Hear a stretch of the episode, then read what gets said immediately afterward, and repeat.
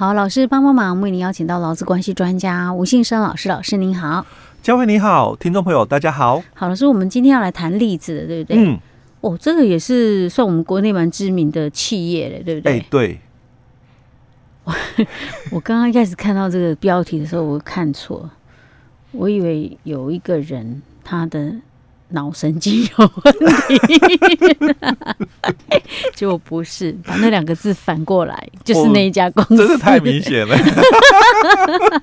我 是真的啦，因为你后面有个打打劳彩，我以为是被打打到脑神经有问题，不是，把这两个字。转过来的那一家公司，对，所以我说你这个提示的太清楚了。对啊，因为他说有换脑袋啊。嗯、好了，我刚真的一开始我看那个标题没有很很仔细看的时候，真的会以为是有受伤，然后怎样了？结果不是，原来是这一家公司。好，这家公司的一个工会干部，嗯、对不对？被就理事长啦，哦，被解雇哦，嗯，好、啊，这样是做到那个公司天怒人怨，被解雇，然后就打了那个这个是什么裁决？是不是？哎、欸，申请裁决。不当劳动行为的一个裁决。OK，好，嗯，那这个是主要谈到就是说企业工会了哦，嗯、因为我们之前哦在前面几集哦，嗯，也分享过哦，也是哦这个企业。工会的一些争议的一个问题哦，嗯、那刚好哦，最近又有这么一个这个案例出来，对，这是我刚刚看到这个时间点，九月份的，嗯嗯，九月份的新闻，对，OK，哦，那这个最主要是谈到哦，就是说这个企业工会的这个理事长哦，嗯、那因为这个。一些的一个行为哦，我讲一些行为是公司自己的认定了哦，公司认定说这个理事长哦，因为他在工作的一个执行上哦，可能有一些的这个不适任的一个情况，嗯哦，所以公司哦就跟他终止劳动契约哦，那这个企业工会的理事长哦，那他就觉得哦，因为我是企业工会理事长，嗯。所以我当之前呐哦，我曾经哦就是。有对于公司哦提出了一些的一个，就是说争执的一点哦，因为我企业工会嘛，我为我的劳工权益发声。哎，对，为我们的会员呢哦，跟公司哦有提出了很多这个，就是说建言哦，或者是提出很多这个争执的一个问题哦，那。你们是因为这样哦，所以才故意把我解雇？哎，对哦。那当然，目前来讲哦，我们的这个不当劳动行为的这个裁决委员会哦，还没有确定出来哦，因为这个要等到这个十月份哦，这个裁决才会出来哦。是。那我们就先就这个部分哦来做一些的一个探讨哦，因为不当劳动行为哦，对于我们大多数的这个。听众朋友哦，可能比较陌生，因为这个是属于集体劳动法的一个部分哦。嗯那我们这几年对集体劳动法的一个部分哦，确实哦也比较重视了哦，所以很多的这个事业单位哦，开始都有所谓的这个企业工会产生哦，以前真的比较少哦。那我们这个企业工会哦，当然它有很多这个。业务哦，在处理的时候，当然对于这个事业单位来讲哦，认定上了哦，你就是来挑战的啊，所以当然事业单位就会觉得说，哎，那这个不乖的一个干部了哦，我我是不是要找机会哦修理哦？所以这个工会哦，他就提出了哦，当初这个理事长哦，他有在他的一个任内里面哦，他在这个二零一八年哦，因为这个。四九九之乱的一个关系、嗯、哦，那他们是属于配合厂商哦，哦对，哎，所以他就提出了哦，因为我有可能这个不答应的一个关系，因为我们的这个延长工作时间、嗯、哦，我们在上呃前面几集了，虽然跟这个案例了哦不太一样哦，但是我们在前面几集哦就也提到了哦，所以说因为这个天灾事变、突发事件哦，那你这个。事业单位哦哦或雇主哦，那你要让这个老公哦加班的话哦，你要通知工会，嗯。哦，那我工会哦哦，嗯、我要不要答应？嗯。哦，但是我要强调的哦，嗯、我们三十二条第四项提的是，因为天灾事变、突发事件，嗯，雇主有使劳工在正常工作时间以外工作的一个必要的话，嗯，可以将工作时间延长，嗯，但是应该在延长工作的时间开始以后的二十四小时之内通知工会，嗯，他只是通知你哦，是，而不是需要你答应哦。那如果没有工会的话，那就报主管机关备查。所以他报主管机关也是备查，让主管机关知道有这一件事情，不需要主管机关同意的哦。嗯哦，所以我有时候啦哦，我我还是必须把这一段哦讲得清楚一点，就是有有些时候哦，可能有些工会的一个干部哦，他对于说条文的一个。解释哈，不是那么的清楚。对，他觉得说，哎，要我工会答应，嗯，哦，我还是要强调，他等于把自己的权利扩张了。哎，对，哦，他只是让你知道而已，哦，不是让你要答应哦。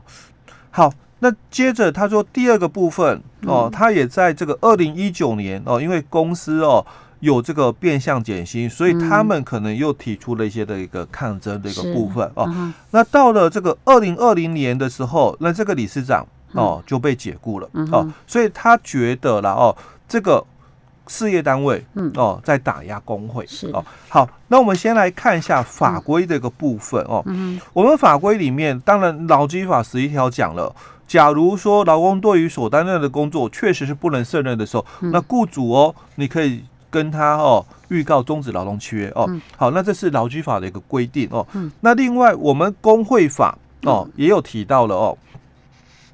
说雇主或者是代表雇主行使管理权的人，不可以有下列行为哦。那第一点哦，第一款就谈到了哦，对于劳工组织工会、加入工会、参加工会活动，或者是担任工会的职务，那拒绝雇佣他、解雇他，或者是降调、减薪，或者是其他不利的一个待遇哦。好，那有没有属于这一个部分？因为我们的这个。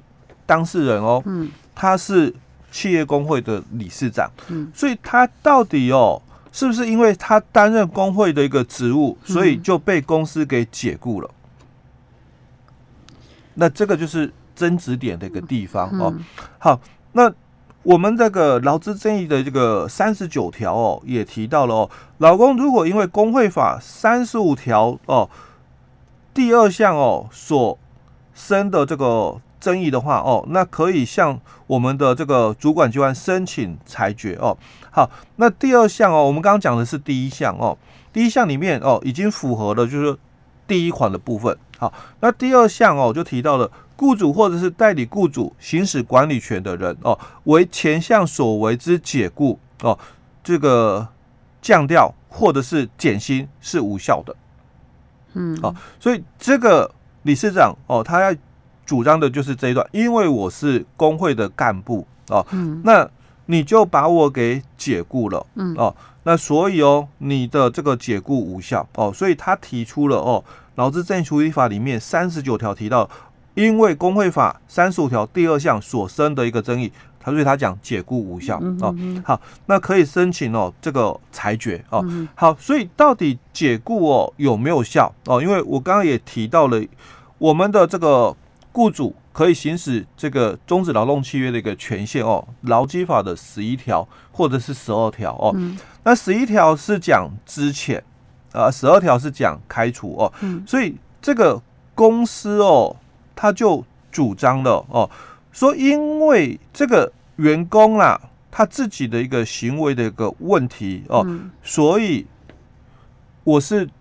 因为不适任，嗯，哦、呃，这个员工不适任，我才跟他终止契约哦。所以到底哦，是不是像公司所讲的哦？我们就要来讨论一下哦。因为在这个新闻里面哦，那公司就讲了，因为这个。理事长哦，他在工作的时候制作了虚假不实的一个文件，那串通其他的同事帮他做不实的一个陈述哦，那来掩饰他自身哦作业上的一个疏失，那破坏了劳资信赖的一个关系，所以已经不适任这个工作，所以他主张哦是十一条第五款哦，所以之前的哦。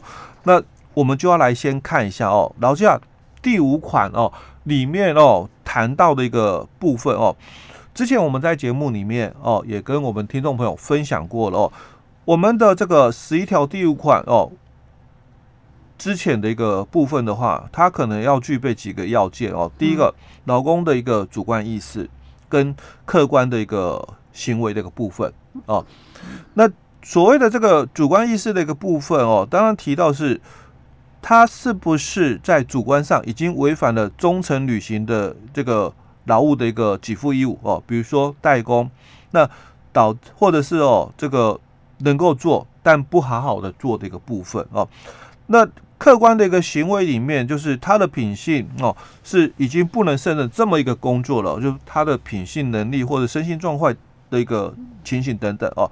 好，那当然以公司那个角度哦，他觉得哦。你制作不实的一个文件哦，所以他可能觉得哦，在你这个品品性的一个部分哦，嗯、他可能觉得哎，已经是不 OK 的一个状态了哦。那至于说哦，他的主观意识的一个部分哦，有没有我们讲的代工？嗯，不好好提供劳务，嗯，或者是只是说他是因为他把东西弄不好了哦，弄错了。所以他做了一些的不实的一个文件，那串通其他的同事哦，来衍生哦，来掩饰他作业疏失的一个问题哦。那他主观意识里面哦，有没有所谓的代工的一个问题？嗯，其实我觉得这个简单，就是他那个新闻事件里面描述看不出来啊。哎，对，公司的回应也看不出来到底是什么事。那这样的一个状况，是不是对于公司来讲产生巨大损失？好像也看不出来啊，对不对？对，其实我们。要分享的是，其实以事业单位哦，它必须标准的一个做法哦。嗯、你要知道哦，十一条第五款哦，劳工对于所担任的工作确实是不能胜任的时候，嗯、其实它是有三个要件的哦。嗯、第一个要件就是说，劳工他有没有具备主观意识上的一个不能，嗯，哦，或者是具备我们讲的客观行为上的一个不能，嗯，哦，那这样的一个部分哦，只是你有这样的一个情况喽，嗯、但是感觉上好像他。公司讲的是，好像劳工的客观行为上，他好像是从这一点来看。哎，但是主观意识的一个部分哦，我们并没有看到这个劳工有代工的一个部分哦，能为而不为的一个部分哦。所以他这是两个都要具备啊？哎，三个，三个都要具备。第三个就是解雇最后手段原则哦哦，那他没有。最后手段哦，哎，对，如果直接给他解雇，如果说就算劳工哦，他具备了主观上的一个不能的哦，那你也是要遵守解雇最后手段原则哦。你有没有尝试去进行所谓的辅导？嗯，那规劝哦，那这个记过、惩处、调职、减薪，那最后哦，在所有的这个方式哦手段都用到不能再用的时候，对。那他还是这样没有办法改善，嗯，嗯，那你才可以跟他终止契约，嗯，所以这个会有问题。哎，对，其实这个就是在解雇最后手段原则里面哦，嗯、这个企业必须注意的一个部分，嗯，嗯哦，那至于说哦，其他的一个部分哦，我们后续再探讨，因为这个是在。个别劳动法里面哦，我们有这么一个规范在的。是 OK，好，这个案例我们下一集再继续跟大家来讲哈。嗯。